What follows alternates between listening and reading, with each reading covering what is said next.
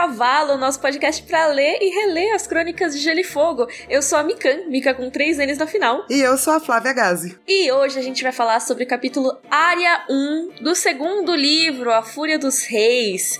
Deixamos o prólogo infinito e agora vamos para os capítulos, capítulos mesmo. Nem acreditamos, porém realmente conseguimos fazer nossa trilogia de abertura.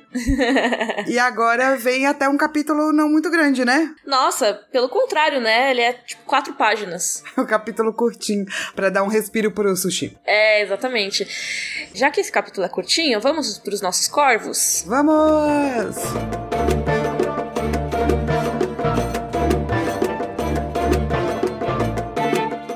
Primeiro corvo é da Beatriz Gronewald. Gronewald. Gostei desse sobrenome. Que vai falar sobre o simbolismo da guarda arco-íris do Rainy. E para isso ela Hum. ganha sete crocrós. Cro, cro, cro, cro, cro, cro, cro. Que é?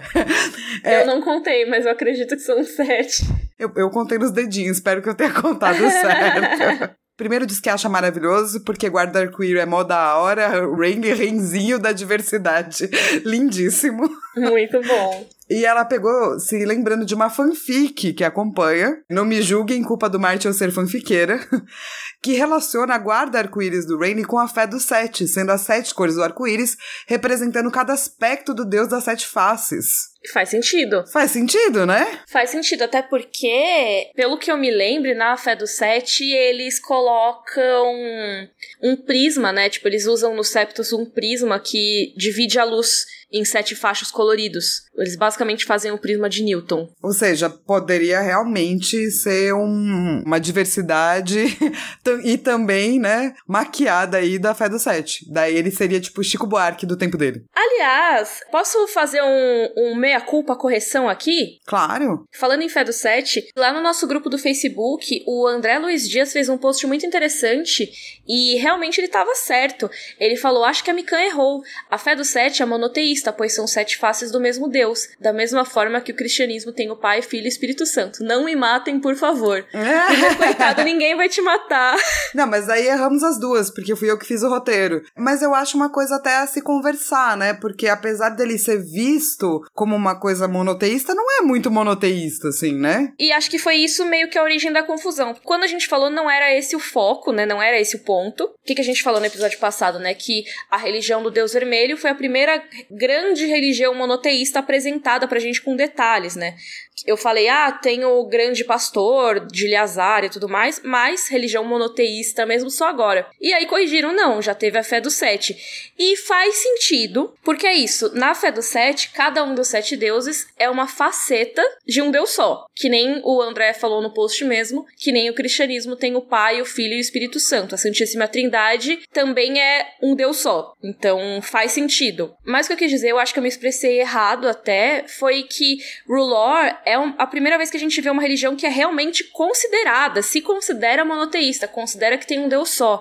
Porque no caso dos novos deuses, né, dos sete deuses, essa coisa de ser só um deus e ter sete aspectos é algo que meio que só os septões seguem a rigor, sabe? Não é algo que a população segue. Normalmente as pessoas encaram até como deuses separados. Você vai acender uma vela pra mãe, pro ferreiro, pro pai. É, então, eu- eu acho que essa é meio que a diferença, né? No sentido de que no, no catolicismo ou no cristianismo em geral, você tem um Deus, ele pode a- ter faces, mas você não vai lá e acende uma vela pro pai. Uhum. Às vezes você acende uma vela pro filho, né? Representado por Jesus e pá. Mas é, é diferente. Eu acho bem diferente também. Tipo, eu acho que academicamente sim, mas aí a gente tem que levar em conta a percepção da religião, né? Sim, com certeza. Mas eu entendo de onde veio a Ah, eu correção, também, eu sabe? também, eu também, acho eu que a também. gente não falou de uma forma muito clara, então faz sentido. E até deu uma discussão bem legal no grupo, sabe? Pô, a fé do Deus afogado seria monoteísta também, sabe? Sim. E até as pessoas falando, não, mas Rulor, será que é monoteísta mesmo? Porque eles acreditam no grande outro, que seria esse inimigo. Então seriam duas divindades. Faz sentido? Mas aí, se for pensar, né? Não, não, mas daí No é- catolicismo também é- se acredita no demônio. Exatamente. Não, não, não. O monoteísmo é porque existe um deus. O demônio não é um deus. O demônio é o demônio. Demônio. É, eu acho que o grande outro não é outro deus, né? Ele é o inimigo de Rulor. Sim. Mas eu achei uma discussão bem interessante. Achei legal trazer pra cá. Perfeito. Adorei. A gente recebeu, na verdade, muitos e-mails sobre a questão do espectro autista. Hum. É, teve gente que participou de TCC na área, de iniciação científica.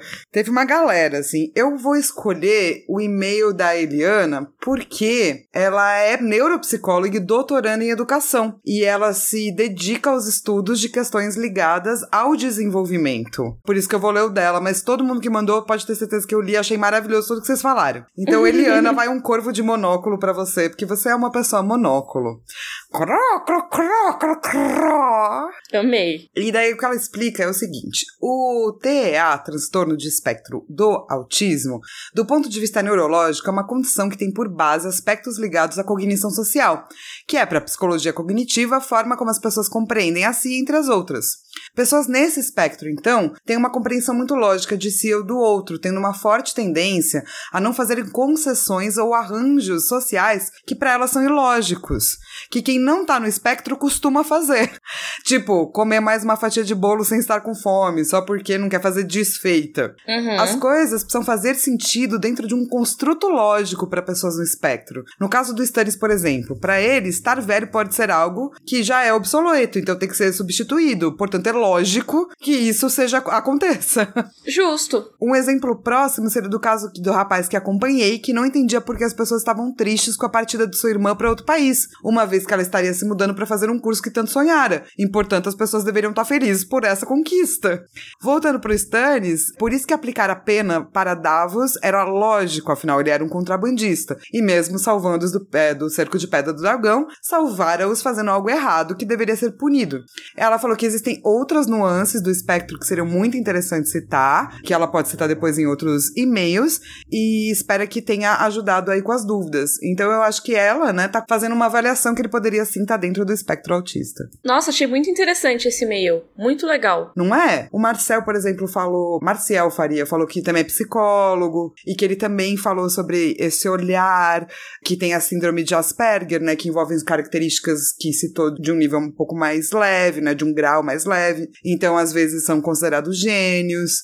É, então, talvez essa coisa do fechamento de si e o lance dele ser muito focado é, também caberia. O Lucas Gazzarini, inclusive, falou que tem vários estudos muito bem feitos sobre avaliações psicológicas, né, de obras de ficção. Ele mandou um pra gente que associa o Luke Skywalker com um transtorno de personalidade borderline. Olha. Não é? Eu não conheço nada sobre transtorno de personalidade borderline, mas parece muito interessante. Mas é o que eu achei legal é que assim, como a gente não se formou em psicologia, a gente não vai fazer isso. Sim, é, é muito arriscado a gente cravar o que, que é o que, né? Exato, mas tipo, a gente também conta com vocês para ajudar a gente a fazer essas análises. E sim, é legal porque é bacana também ter esse tipo de representatividade de tudo, né? Sim, e mesmo se não for a intenção exatamente do George R. R. Martin, porque às vezes pode ser que ele nem tenha pensado exatamente nisso, sabe? Mas que ele tenha criado um personagem que faz com que muitas pessoas se identifiquem. Isso já é muito legal. Exato. Achei muito, muito interessante. Sempre que vocês quiserem trazer isso, por favor, mandem, porque é legal e a gente aprende várias coisas. Mandem, a gente adora quando vocês manjam muito e mandam coisas que vocês manjam. Então vamos para nossa discussão do capítulo Área 1. Sim!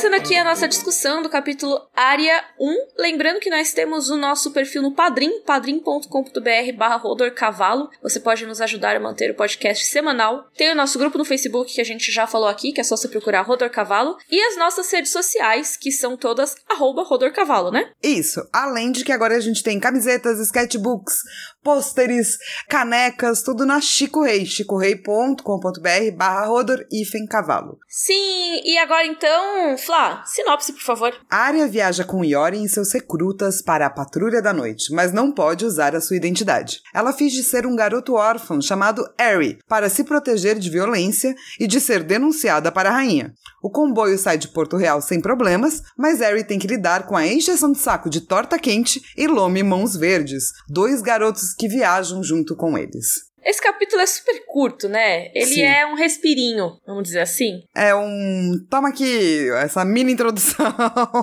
Depois um longo prólogo. É, o prólogo super denso, cheio de coisa. Aí você vê, tipo, a área brincando com os órfãos, assim. E, cara, meio que que bom que tem isso, porque a gente respira e também porque é meio que uma preparação para o que vai ser a área nesses próximos livros. Porque assim, a área, no livro passado, ela foi o personagem de ponto de vista que teve menos capítulo. Ela teve cinco capítulos. Então, todo mundo teve mais que ela. Sim. Agora, nesse livro, ela é a segunda com mais capítulo. Ela tem dez capítulos no segundo livro. Ela tem o dobro que a Daenerys. É, ela vai se tornando cada vez mais importante, não é mesmo? Exatamente, ela vai crescendo de importância, né? Então, nesse segundo livro, ela fica só atrás do Tyrion. O Tyrion tem 15 capítulos no segundo livro. E aí, no terceiro livro, quem tem mais capítulos de todos os personagens é a Arya. Ela tem 13 capítulos no terceiro livro. E por que isso, né? Por que, que a Arya tinha tão pouquinho capítulo e agora tá com um monte e vai aumentar só? Porque a Arya vai ser os nossos nossos olhos no chão da guerra, basicamente. Lembra que o Winterfell ela era chamada de área debaixo dos pés porque ela ficava andando com o povo? Dessa vez ela vai estar tá com o povo, mas não por vontade própria, né? Ela tá meio que sendo obrigada ali a conviver desde a Baixada das Pulgas no livro passado. E ela vai ser a nossa visão da guerra, pelo olhar do povo. Tem que ter alguém que tá ali passeando com, com, as, com os povos normal, né? É, e sofrendo com o povo normal, sabe? Porque assim, a gente, principalmente no primeiro livro, né, tem uma visão muito deslocada da guerra, porque a gente vê o jogo dos tronos, a gente vê a perspectiva dos lords. Sim. Todo mundo é nobre, né? Mesmo o Davos é nobre, tá lá em cima. O Davos nem apareceu direito ainda, né? Tipo, nem teve capítulo ainda, mas assim, mesmo ele, que tem origem humilde, tá lá em cima dando ordem. E a gente não vê o peso que essas ordens têm. Então, lembra lá no capítulo Tyrion 9 do livro passado, que tem essas duas frases assim? O Tywin fala: Diga-lhes que quero ver as terras do rio em chamas, do olho de Deus ao ramo vermelho. E o Kevin responde: Elas arderão, senhor. Pois é, parece uma coisa pequena, né? Porque você. É só mais uma ordem, né? Exato, uma ordem de um nobre. Mas o lance é que uma ordem de um nobre pode ter consequências muito grandes pra galera que não é nobre. Exatamente. Se todas as terras do rio vão estar em chamas, como ele ordenou, se eles vão soltar Gregor Clegane, Amory Lort, Vargo Holt, toda essa galera por lá, alguém vai estar no meio dessas chamas. E não vão ser os lords. E a área tem os capítulos que vão mostrar exatamente quem tá no meio dessas chamas e como é. Então a gente vai ver em primeira mão os horrores dessa Guerra dos Cinco Reis. Então é super forte. Mais pra frente a gente vai ver isso um pouquinho em outros personagens, né? Tipo o Sr. Jaime e a Senhora uhum. Brienne. mas é, principalmente acho, a Brienne, né? É, mas eu acho que os pontos de vista da área e da Brienne são mais fortes mesmo, assim, né? Do que o do Jaime, por exemplo. Com certeza. E esses capítulos da área, assim, eles dão muita aflição. Esse agora nem tanto, tipo, não, tá bem no começo, então não tem nada indicando que vai dar merda. Mas conforme você avança nos capítulos, capítulos, você percebe que tem coisa ruim acontecendo, sabe? Cada capítulo vai piorando a situação. Sim. É como ele escreve, né, os livros quase como se fossem séries já, né? Uhum. Que, né, você vai, tipo, ganhando momentum, assim, você vai chegando perto do conflito final e a coisa vai, você vai ficando meio sem ar. Total, então vai ter um capítulo que eles estão andando e aí chega uma mulher indo pro outro lado e fala: Seus burros, vão matar vocês! E eles continuam andando. Aí eles começam a ver túmulo. Aí depois eles veem uma fumaça lá do fundo, sabe? Sim. E você vê que eles vão se aproximando e tal. Eu tô me adiantando muito aqui, mas é só para dizer que esse capítulo, ele é super leve, se for pensar em relação ao que vem pela frente, mas eu acho que é muito legal o rumo que toma, sabe? Ah, sim, eu acho que também vale a pena até comentar que a partir do momento que o Ned perde a cabeça, a área perde o seu nome, assim, né? E ela não vai ter mais o nome dela até, até agora, até o que a gente sabe, na verdade. Isso era uma das coisas que eu mais falava sobre a área quando eu tava lendo pela primeira vez. Eu pensava, cara, antes de eu ver ela indo pra casa do preto e branco e tudo mais, eu pensava, a área não tem mais a identidade dela, né? Sim. Ela perdeu a loba, perdeu o pai, perdeu tudo, né? E daí não, perdeu e o nome. nome mesmo, É. porque ela não assume mais o nome dela praticamente, né? Então, ela tinha os apelidos já, claro, né? Tipo, área cara de cavalo. Aí agora os meninos estão chamando ela de cabeça de caroço, cara de caroço. Mas não é exatamente uma identidade, né? Ela não tá fingindo ser outra pessoa, são apelidos. Só que ela assume esse nome de Harry e finge ser um garoto, né? Sim. E depois ela vai assumir vários nomes, ó. Tem Doninha, Nan, Salgada, Cat of the Kennels, né, que é a gata dos canais, eu acho, Beth, Mercy. E assim, esses últimos quatro são de quando ela tava na casa do preto e branco. Mas assim, desde agora ela tem que abandonar o nome. Ela tem que deixar de ser Arya Stark, né? Sim, eu acho que é muito interessante que ela tenha tantos capítulos e que ela vai ganhando uma força tão grande sem identidade, sabe? Vai ser uma Uhum. briga dela, do começo até o final, de quem ela é. Até mesmo quando a galera chama ela de cabeça de caroço, ela, no capítulo, ela passa a mão na cabeça e fala: é verdade, tem uns caroços na minha cabeça. É, porque o Yoren raspou praticamente o cabelo dela, né? Sim. Então acho que dá pra ver todos os caroços. Eu acho que se raspasse meu cabelo também ia ser uma cabeça cheia de caroço, não sei. Quer fazer o teste? Não. Quarentena tá aí, cara. Só pra gente, né? É, né? A gente é. mais três pessoas. Mas enfim, Mas- eu acho que é legal Enfim. porque ela vai se identificando com todos esses, sejam apelidos ou identidade, sabe? Sim, com certeza. E ela vai vestindo cada vez mais a pele, né? O rosto, vamos dizer assim, dessas identidades. Mas por que que ela está como Harry, né? Foi o Yorin que sugeriu isso, que na verdade mandou, né? Que ela fizesse isso. Ele já, desde o começo, né? Que ele chega, ah, você ouviu, garoto? Garoto, tava- eu também leio assim, garoto. Por quê? Porque é bem mais fácil sair da cidade se ela tiver disfarçada de homem, né? Sim. Afinal, o Yoren é um cara da patrulha da noite. Ele tá levando a galera pra patrulha da noite. E a patrulha da noite só tem homem. e tava todo mundo atrás de uma menina, filha do mão do rei, super chicotosa. Uma lady, né? Isso, e não tipo um carinha com os cabelos todo picotado esquisito indo pra patrulha da noite.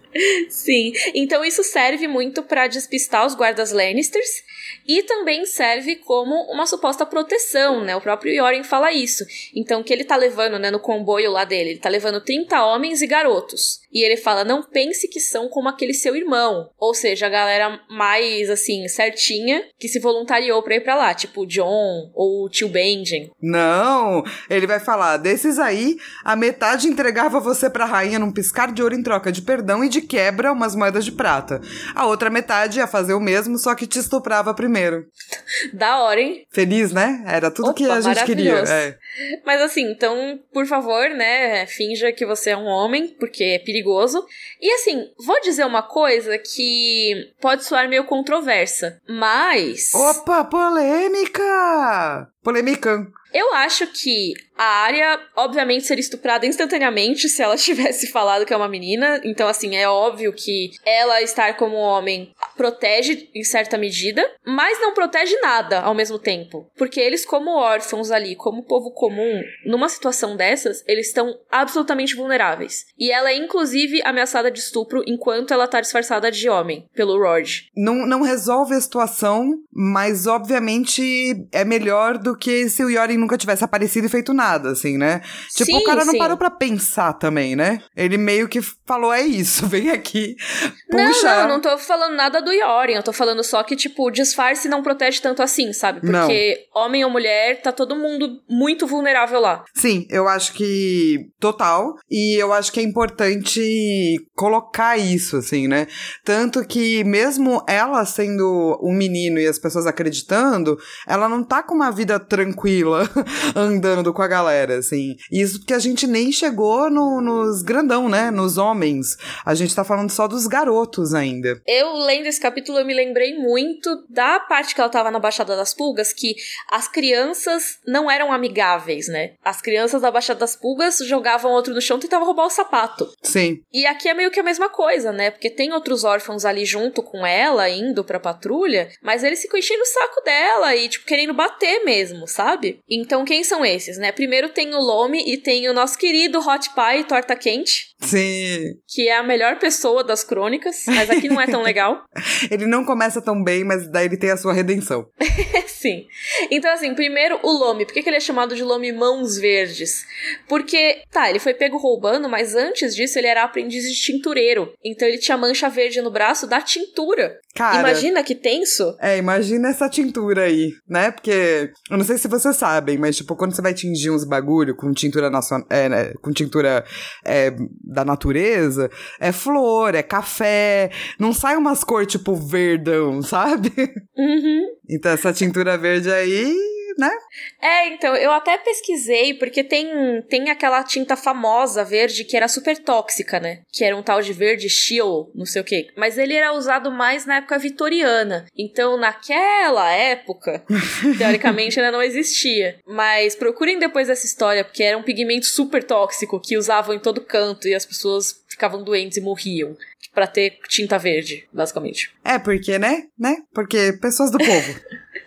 Sim. É, na real era gente rica, né, que tinha essa tinta. Não, não, pessoas do povo, eu digo, pessoas do povo servem para isso, né? Para morrer pra gente rica ter tecido verde, sabe? Tipo, ah, é uma sim. coisa que não faz o menor não, sentido. Mas as assim. pessoas ricas morriam também. Ah, porque as elas pessoas usavam, ricas morriam ficava, também? Ficava encostando nelas o negócio tóxico. Nossa do céu, tudo isso por conta de usar uns verdinhos? Pois é, não é tipo, não é nem as pessoas do povo. Tipo, as pessoas do povo também, provavelmente, mas assim, quem usava também se ferrava. Bota umas folhas de bananeira aí, bordada no vestido, gente. Pois é. Parece melhor.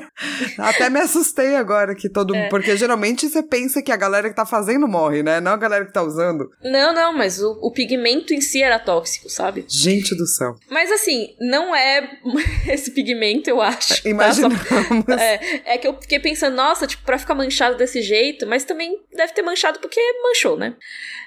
E aí temos o Torta Quente, que ele era filho de uma padeira que tinha morrido. E ele tem esse nome porque ele ficava gritando enquanto ele empurrava o carrinho ali de vendas, ele gritava: Tortas quentes, tortas quentes. E aí ele virou Torta Quente. Bonitinho. Só que assim, bom, quando ele é apresentado, ele e o Lome, eles estão, tipo, enchendo o saco do Harry, ou da Arya, por conta da espada, da agulha. E todos É, eles querem a agulha. Você deve ser o escudeiro de algum cavaleiro meio merda. Ah, nem é aço de verdade. Essa espada aí nem é boa, você roubou. É, então, quando a galera diz essa espada aí nem é boa, o pior é que a Arya não consegue ficar quieta, né? Ela fala, é boa sim, tá bom? É aço de castelo. E eu não roubei, não. E eu acho muito bom porque eles inventam uma história de que o Torta Quente matou um cara chutando o saco dele. E era uma história que é tão obviamente mentira, mas é maravilhosa. Porque ele fala assim: Atirei-o ao chão e chutei suas bolas, e continuei a chutá-lo até ele estar morto. Estraçalhei o cara a pontapés, ficou com as bolas estouradas, sangrando e o pinto preto. tipo, claro que realmente você chutou o saco do cara e ele morreu. Maravilhoso. Quem, né? Imagina se fosse verdade, assim. Se o feminismo for legalizado, cenas como essa se tornarão comuns. Eu sei que se você corta o pinto fora, a pessoa sobrevive alguns minutos apenas, eu sei. Morre do quê? Tipo, hemorragia? É. Nossa, Não é? Que doideira. Eu vou até me certificar aqui e vou escrever morrer, cor... morrer, corta pinto. Mas a última vez que eu pesquisei, por quê? Por que não? É, se você deixa a pessoa sangrando, né? Ela morre, tipo, devagar. Então demora uns minutos e dói muito. Gente, eu tô, tô curiosa. Tempo de morte por hemorragia. Tempo de morte por hemorragia no pinto. Não, eu tô procurando a hemorragia primeiro. Ó, cortes profundos podem provocar perda grande de volume sanguíneo, o que pode piorar muito o quadro de um paciente e levar à morte de forma rápida, em menos de 10 minutos. É isso, então os cinco minutinhos aí. Caramba. Né? Quanto tempo leva para uma. Nossa, é mesmo, ó. Ó, a hemorragia abundante e não controlada pode levar à morte entre 3 e 5 minutos. Aí, ó. Caramba, é isso mesmo. Eu não imaginava, eu achei que demorava uns 20 minutos. Que bom que eu nunca ajudei ninguém que tava com hemorragia, porque senão eu ia achar que eu tinha muito mais tempo. Que bom que você nunca decidiu cortar ninguém, entendeu? Também. Sim. Você ia fazer um plano todo torto, achando que você tinha tempo. E pá, não tem, cara. Mas, nossa, deve ser muito sangue saindo. Enfim. O Torta Quente matou o cara. o diz que matou o cara, chutando o saco, sem nenhum é. corte. O que é... Ele não matou, ele não matou ninguém. Exatamente. Mas, é, né, ele diz que ele matou e a área fica toda toda para dizer, eu realmente matei. Mas ela fica, tipo, com medo é, do Yorin achar ruim e descobrir achar ruim, então ela só pensa que ela, ela matou. É, e ela até fica meio, meio mal com isso, né? Fica lembrando do cavalarisco que ela matou lá no massacre da Torre da Mão, lembra, gente? Quando tava matando geral lá, ela meio que no reflexo espetou ele com a agulha. E aí, eu queria comentar que eu acho que esse capítulo me lembra muito o capítulo John 3 do primeiro livro. Porque primeiro que ele tá falando de recrutas da Patrulha da Noite também, né? E essa coisa de mostrar que eles não necessariamente são a galera mais gente boa do mundo, e que tem até uma galera, um perfil meio bully, né? Meio valentão. E isso até me lembra um pouco mais o Tyrion 2 do que o John 3, quando eles estão lá na, na estrada pra ir pra muralha. Sim. Mas eu acho que o mais importante e a maior semelhança para mim é porque tem depois essa lição parecida de ter os carinhas babacas, aí o John ou a Arya dá um pau na pessoa, né? Sim, porque ela dá, vai dar um pau, inclusive, geral. Tipo, ela ataca, né, o torta quente com a espada de madeira e quebra o nariz dele. Tipo, ele já tava ferrado, ela foi lá e deu uma espadada no nariz do cara, quebrou. E é mó triste, porque depois o Yoren vai ajudar ele e ele tá com as calças marrons e fedidas. Opa! Tipo, ele, ele se assustou muito, coitado. Mas ele tava querendo bater nela, né? Mas ela bateu muito desproporcionalmente nele. Mas ele tava querendo bater nela ela. Sim, mas ela podia dois. ter dado um teco e pronto, né? Tipo, dá uma paulada na mão, o cara já aprendeu. Não sei, eles eram dois. Eu entendo a área, tadinha. Até, até agora eu entendo a área. Depois eu acho que vai ficar desproporcional. Eu acho que ela bateu meio a mais, sabe? Tipo, quebrar o nariz do cara não era necessário. Mas Você é isso, é, é, tipo... Tipo o, o Yoren, né? Que vira pra ela e fala, mano, não adianta bater neles. Não, não é essa galera que matou seu pai. Tipo, ela tá com raiva, né? Isso, e é uma coisa que rola bem parecida no capítulo do John, que é tipo, o John também bate muito mais do que ele deveria nos recrutas, né? Meio que fica se mostrando assim, sabe? Ah, eu sou melhor que eles. A área aqui tá, tá meio que colocando, ó, oh, eu sou melhor que vocês. Sim. Ela faz até a pose de dançarina das águas depois. E Oren fala pra ela depois que ele, ele dá uma paulada nela, né? Tipo, ele bate nela pra punir. E ele fala: tá sentindo dor? Aquele menino das tortas sentiu mais. Tipo, meio, não precisava bater tanto, sabe? Um pouco menos tava bom. E falando em pau, da paulada e não sei o quê, eu achei muito desconfortável na tradução eles chamarem a espada de treinamento de pau. É estranho, né? É estranho, porque assim, em inglês é stick. E stick pode sim ser traduzido para pau, é tipo espada de pau e tal. Mas também pode ser bastão, vara, vareta. Não precisava desse pau aí, né? É, e me deixa muito desconfortável porque não tem muito contexto, tipo, quando o Yoren, por exemplo, vai bater na, na área, fica assim, não, não tem tipo um contexto geral, é só tipo, literalmente o que tá escrito. Quando o Yoren bateu com o pau na parte de trás das suas coxas nuas. Ai. Ai, é verdade. É, é, é, meio ups, ups, não, não. É muito fácil interpretar isso de outro jeito se você não tá prestando atenção, sabe? Sei lá, eu não queria ter imaginado isso. É, é. É, eu acho que aí a tradução deu uma pecada, né? E não é a única vez, né, que a tradução vai dar uma pecada nesse capítulo, né? Não, exatamente. Isso me deixou bem desconfortável, assim. Tipo, primeiro teve isso, que é um exemplo mais inocente, vamos dizer assim, né? Então, assim, ele tá usando a espada de madeira só pra caso alguém não tenha entendido. Mas podia ter falado espada de madeira, ou vareta, ou bastão, e não o pau. É, exatamente. Mas aí tem uma outra questão que, assim, a gente colocou logo em seguida aqui no roteiro, porque nesse capítulo a gente tem o Gendry. Não diz o nome dele no capítulo, mas dá pra somar dois e dois pela descrição e tal. E a descrição que colocam do Gendry começa assim: falam que o personagem tem cabelo preto crespo. E aí eu fui ler e eu fiquei, nossa, o Gendry tem cabelo crespo? Tipo, o cabelo dele é cacheado? Que estranho, não lembrava disso. E eu fui ver como tava no original. E no original em inglês é shaggy black hair. Shag é uma palavra que é usada para cabelo ou para pelo bagunçado, peludo, desgrenhado, descuidado. Tudo que a gente não deveria considerar sinônimo de cabelo crespo, né, gente? É, então, vamos, vamos dizer que houve aí um caso, né, de racismo aí nessa tradução, né? Porque cabelo bagunçado não é cabelo crespo. Exatamente, cabelo crespo é um tipo muito específico de cabelo que a pessoa pode deixar bagunçada ou não, assim como o cabelo liso pode estar bagunçado shaggy também, né? Exato. Agora, assumir que porque é bagunçado então é crespo é. Hum, difícil, né? É, então até fui procurar, tipo, se Shag em algum momento era usado como sinônimo de crespo e eu não achei. Então, realmente, eu acho que foi uma maneira de simplificar que acabou sendo racista.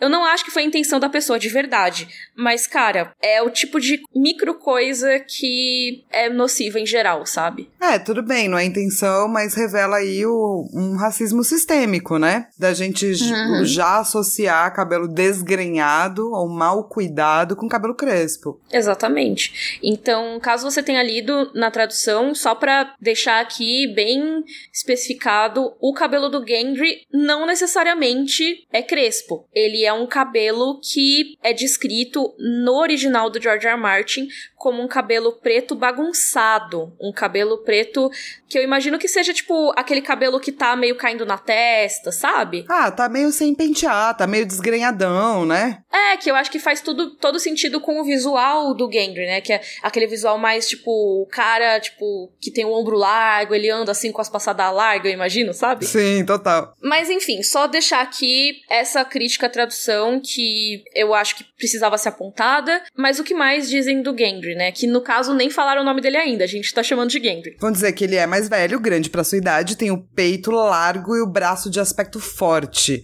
É, e ele tinha que ele é, ganhou o de touro porque ele carregava aquele elmo com cornos que ele ficava polindo o tempo todo e não usava, que é o elmo, né? Que quem se lembra do capítulo do Eddard 6, o Ned, ele visita o armeiro e o aprendiz não queria vender para ele o capacete, é esse mesmo. É, e é por isso que dá para você ligar os pontos aí e ver que é o Gendry, mesmo antes de falarem o nome dele. E assim, a gente sabe já que ele é um bastardo do rei, né? Bastardo do rei Robert. Mas por enquanto não se fala mais nada sobre ele. A gente só sabe que ele é muito gente boa com a área. E outra coisa que mencionaram aqui é que ele é um pouco mais velho que as pessoas, né? E pelos cálculos aí dos fãs e tudo, a estimativa é que ele seja uns 5 anos mais velho que a área. Então se a área tá com uns 9 agora, ele tá com uns 14. E ele já era considerado grande, né? E pessoas de 14 anos não necessariamente são. Então ele devia ser muito forte forte mesmo. É, pensa que 14 anos é aquele momento do estirão, né? Isso. Eu acho que lá pros, dos 12 aos 14, né, que rola uma puberdade, assim, os meninos crescem um monte. Então, ele já deve ter crescido bastante. E esse capítulo também fala de outros recrutas, né, que o Yori encontrou lá nas celas de Porto Real. E tem alguns que até parece que ele mesmo tem medo. Porque é... ele deixa acorrentados, né? Que são os que ele pegou lá nas celas negras. Lembra quando o Ned estava preso? Ele estava preso nesse lugar que é chamado Celas Negras, que é lá no fundo das masmorras, porque é o local em que não entra nenhuma luz. E lá, teoricamente, ficariam os piores criminosos, né? É meio que a parte de segurança máxima. Tanto das que masmorras. tem até, tipo, um cara que não tem nariz, só tem um buraco. Ele não ter nariz não teria problema, mas eles são de, de, um jeito que o Yoren tem, tem medo. São três, esses caras, e a gente vai falar mais sobre eles nos próximos capítulos, porque eles vão aparecer bastante. Mas basicamente, o cara que não tem nariz se chama Rord. Porque cortaram fora o nariz dele, tá, gente? Não é que o Bro nasceu assim, é um buracão que ele se meteu em muitas brigas, provavelmente. É, e aí o outro cara que a área descreve nesse capítulo é o Biter, né? Que é o Dentadas em português, que é um homem careca e gordo com dentes pontiagudos e feridas úmidas nas bochechas, com olhos nada humanos. E assim, os dentes pontiagudos são porque alguém foi lá e lixou esses dentes, tá? Ele não nasceu com os dentes assim. Momento cara malhada. É, total. E assim, além disso, o Biter não tem língua também, então ele não fala, ele só silva. E assim, a gente tem um terceiro personagem que tá nessa carroça que a área ainda não fala nesse capítulo, que é o Jaqen Regar. Depois a gente fala mais sobre ele. Mas eu queria falar só um detalhe aqui sobre o Dentadas, porque tem a backstory ali dele, que provavelmente ele foi criado como órfão pelo Rord para lutar contra cães na Baixada das Pulgas. Então ele foi, assim, criado como aqueles cachorros de rinha, sabe? Que, que mano, cara, como. Que bizarro, enfim. É bizarro. Então, esses aqui são exemplos de personagens não cinzas do George R. R. Martin, tá? Sim. eu acho que eles não têm uma característica redentora que seja. São só bizarros, né? Exatamente. É importante saber que eles estão lá, não se importa, não, né? Não se preocupe, a gente vai falar mais. E o, uma das coisas muito interessantes do capítulo é que o Iorin meio que diz que tinha mesmo um acordo pro Ned ir pra patrulha. Ele sabia disso. É, então, lembra que o Ned estava preso, o Varys comentou sobre ele ir pra patrulha, e rolou esse acordo. Não era pro Ned ter sido executado. Isso vai ser dito com mais letras ao longo desse livro, mas o Yoren já diz isso pra Arya, então Arya sabe que existia esse plano. Basicamente, ele tava com tudo pronto para ir embora já, ele já iria antes da execução pra patrulha. Mas ele diz que um homem chegou para ele com uma bolsa de dinheiro e com um garoto e diz assim: "O Lord Eddard deve vestir o negro. Espera, ele vai contigo." E é por isso que o Yoren tava lá na praça do Grande Septo de Baelor no dia da execução. Ele ia pegar o Ned e levar pra muralha. Exato. Então, tipo, a gente imagina que é provavelmente o Varys, né? Que foi o personagem que foi lá falar com ele. Isso, e, e o moleque que ele. O moleque, né? O garoto que ele levou foi o Gendry. Que é um bastardo, né? Sim. Então ele tava meio que politicamente se livrando de algumas pessoas aí de interesse. É, se livrando mais ou menos. Ele tava meio que salvando, é, né, também. se livrando barra salvando. Porque depois a gente vê que a Cersei vai mandar matar todos os bastardos ali do Robert. Então o Gendry escapou por pouco. Sim. E a gente vai ver até os, os mantos dourados indo atrás dele mais pra frente. E daí vale a pena lembrar que a patrulha não interfere nos assuntos políticos do, do reino, né? Não pode. Mas o Iori interfere sim. É, então, é muito doido isso, né? Porque teoricamente o Yoren não devia se meter, né? Afinal, ele tá tirando uma menina da casa Stark que a coroa está procurando de Porto Real. Ele tá escondendo essa menina para devolver pros Stark. Então ele tá favorecendo um lado ali muito claramente. E eu entendo ele fazer isso, eu não acho que ele tá errado. Os Stark são muito aliados da Patrulha da Noite, mas teoricamente ele tá indo contra os princípios da patrulha aqui. Sim, ele tá quebrando o seu juramento. É, É por uma. Lembra. Vamos lembrar do Stannis. É por uma boa razão? É. Tá quebrando o juramento? Tá. Então. vai cortar os dedos do Yoren. é, precisava. Ia cortar a cabeça do Yoren, né? Esse que é o pior. Tadinho do Yoren. Pobre Yoren. É, Ele já vai ser punido em breve. Rei Stannis pode ficar tranquilo, justiça será feita. Mas então o nosso Valar Morgulhos continua a mesma coisa, né? Ninguém morreu. Ainda. Então, como ninguém morreu, 76 mortos ainda na nossa listinha. E eu tinha esquecido de fazer o livro versus série, então eu vou fazer de cabeça aqui, vocês me corrijam se eu estiver errada.